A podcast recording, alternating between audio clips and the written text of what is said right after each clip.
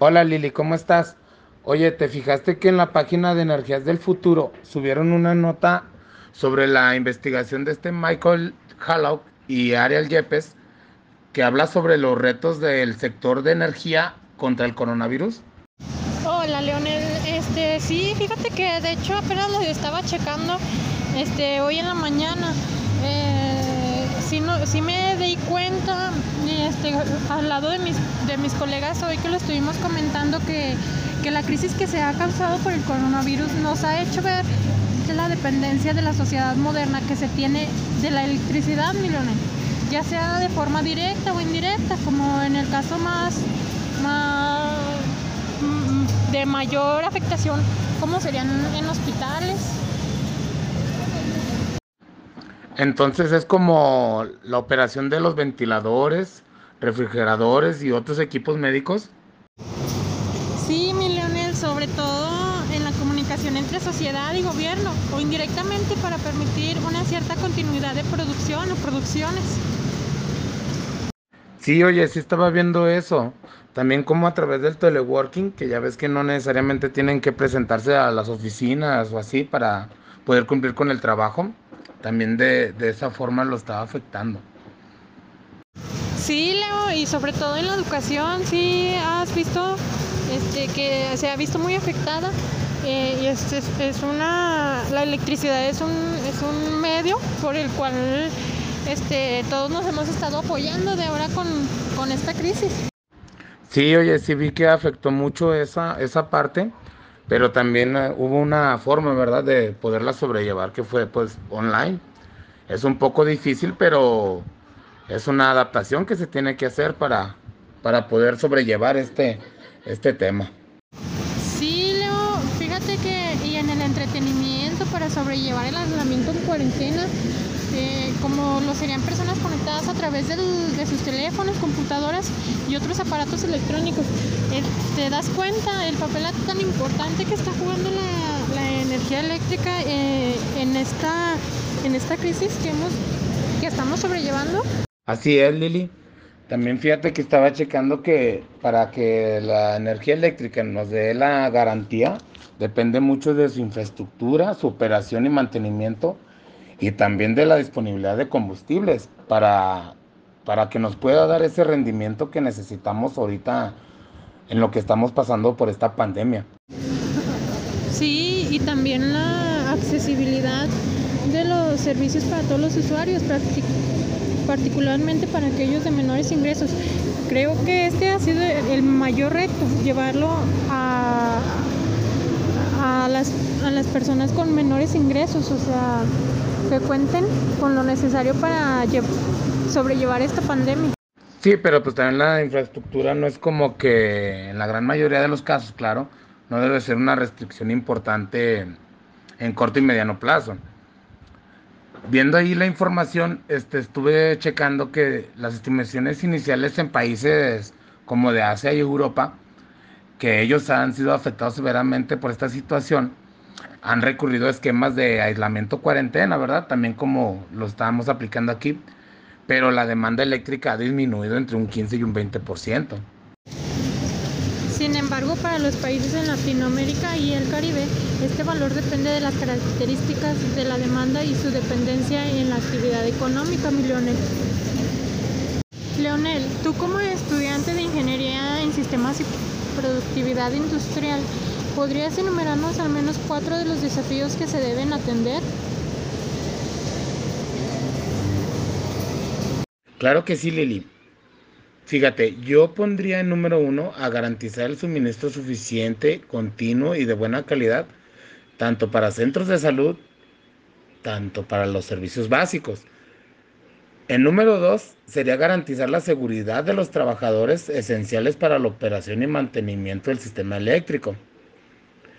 El número tres sería proveer esos mecanismos para garantizar la accesibilidad de los servicios de energía para la población.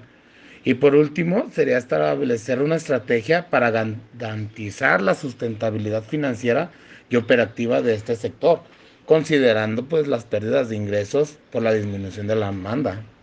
¿Cómo ves, Lili? Según los retos que establece ahí en, ese, en esa investigación, ¿Tú checaste cuál sería la recuperación después de esta crisis? Eh, creo que algunos de los retos mencionados, Mileo, durante esta pandemia pueden perdurar en el medio plazo y para ello la región también tiene que prepararse para que la recuperación sea lo más rápido posible. Este, está de nuestra parte. Es activarnos y que la recuperación venga rápido. Claro que sí, porque esta crisis nos genera una cierta desacomodez técnica y económica que podrían dificultar la, la, operación y manutención sustentable de este sistema.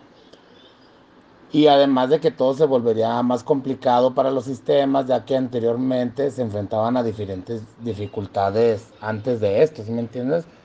Entonces, desde, desde el punto de vista técnico, para reactivar la economía, sería demandar un esfuerzo aún mayor para que garantice la recuperación de la misma economía.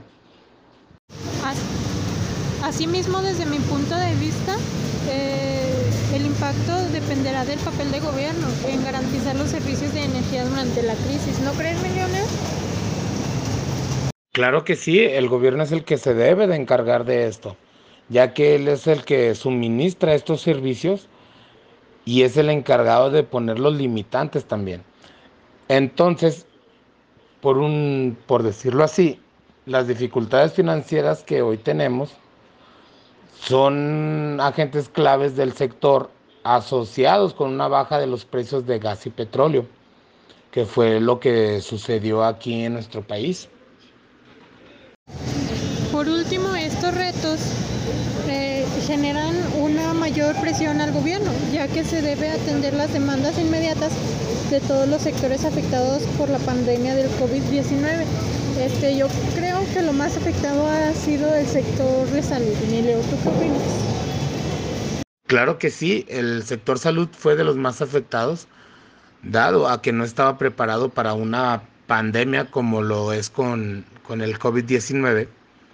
Es por eso que, que se debe de tomar la importancia necesaria para que el, no colapse este, este sector. Y estos son los retos que presenta hoy en día el sector energético para que pueda permitir que los más de 600 millones de habitantes de América Latina y el Caribe puedan gozar de un servicio de energía eléctrica de calidad en este periodo crítico global que nos dio el SARS-CoV-19. Como tú, Lili, que trabajas en el sector industrial, ¿qué recomendaciones les han hecho para que ustedes puedan combatir contra el COVID-19? Mira, mi Leonelón, hoy en día se establecen ciertas recomendaciones para evitar la propagación del SARS-CoV-19, como son lavarse las manos con frecuencia y usar desinfectante de manos a base de alcohol, mantener una sana distancia de seguridad con las demás personas o personal en, la industria, utilizar mascarilla, ya sea cubrebocas, lentes o careta de seguridad, no tocar nariz, ojos y boca, ya que son los principales medios de contagio Cubrirte con el codo flexionado cuando tosas o estornudas. Eso es muy importante, mi Leonel. Y sobre todo, quedarte en casa si no tienes la necesidad de salir o si no te lo demanda tu trabajo. En caso de tener fiebre, tos o dificultad para respirar, busca atención médica. No debemos dejar que pase, debemos de buscar atención médica, mi Leonel. Es lo, lo más importante que debemos hacer. Es por eso que se debe tomar las recomendaciones establecidas para el control Ah, pues qué bueno que les dieron recomendaciones, Lili.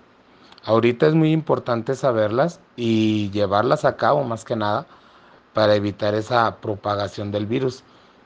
Sin embargo, Lili, hay que tomar en cuenta que, que ahorita el sistema eléctrico que tenemos nos ayuda mucho a que podamos operar dentro de nuestra residencia.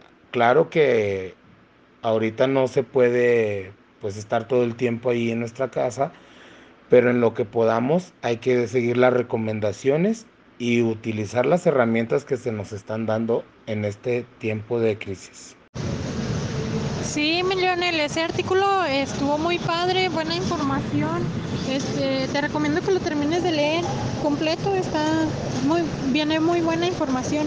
Este, y cualquier duda, igual aquí andamos, este, para comentar o o platicar eh, o resolverte tus dudas que no creo que te queden después de la información dada por ese reportaje. Este, mira, ya voy a continuar, estoy trabajando, voy a continuar con mis labores y, y espero que te haya servido mucho la información, ¿ok?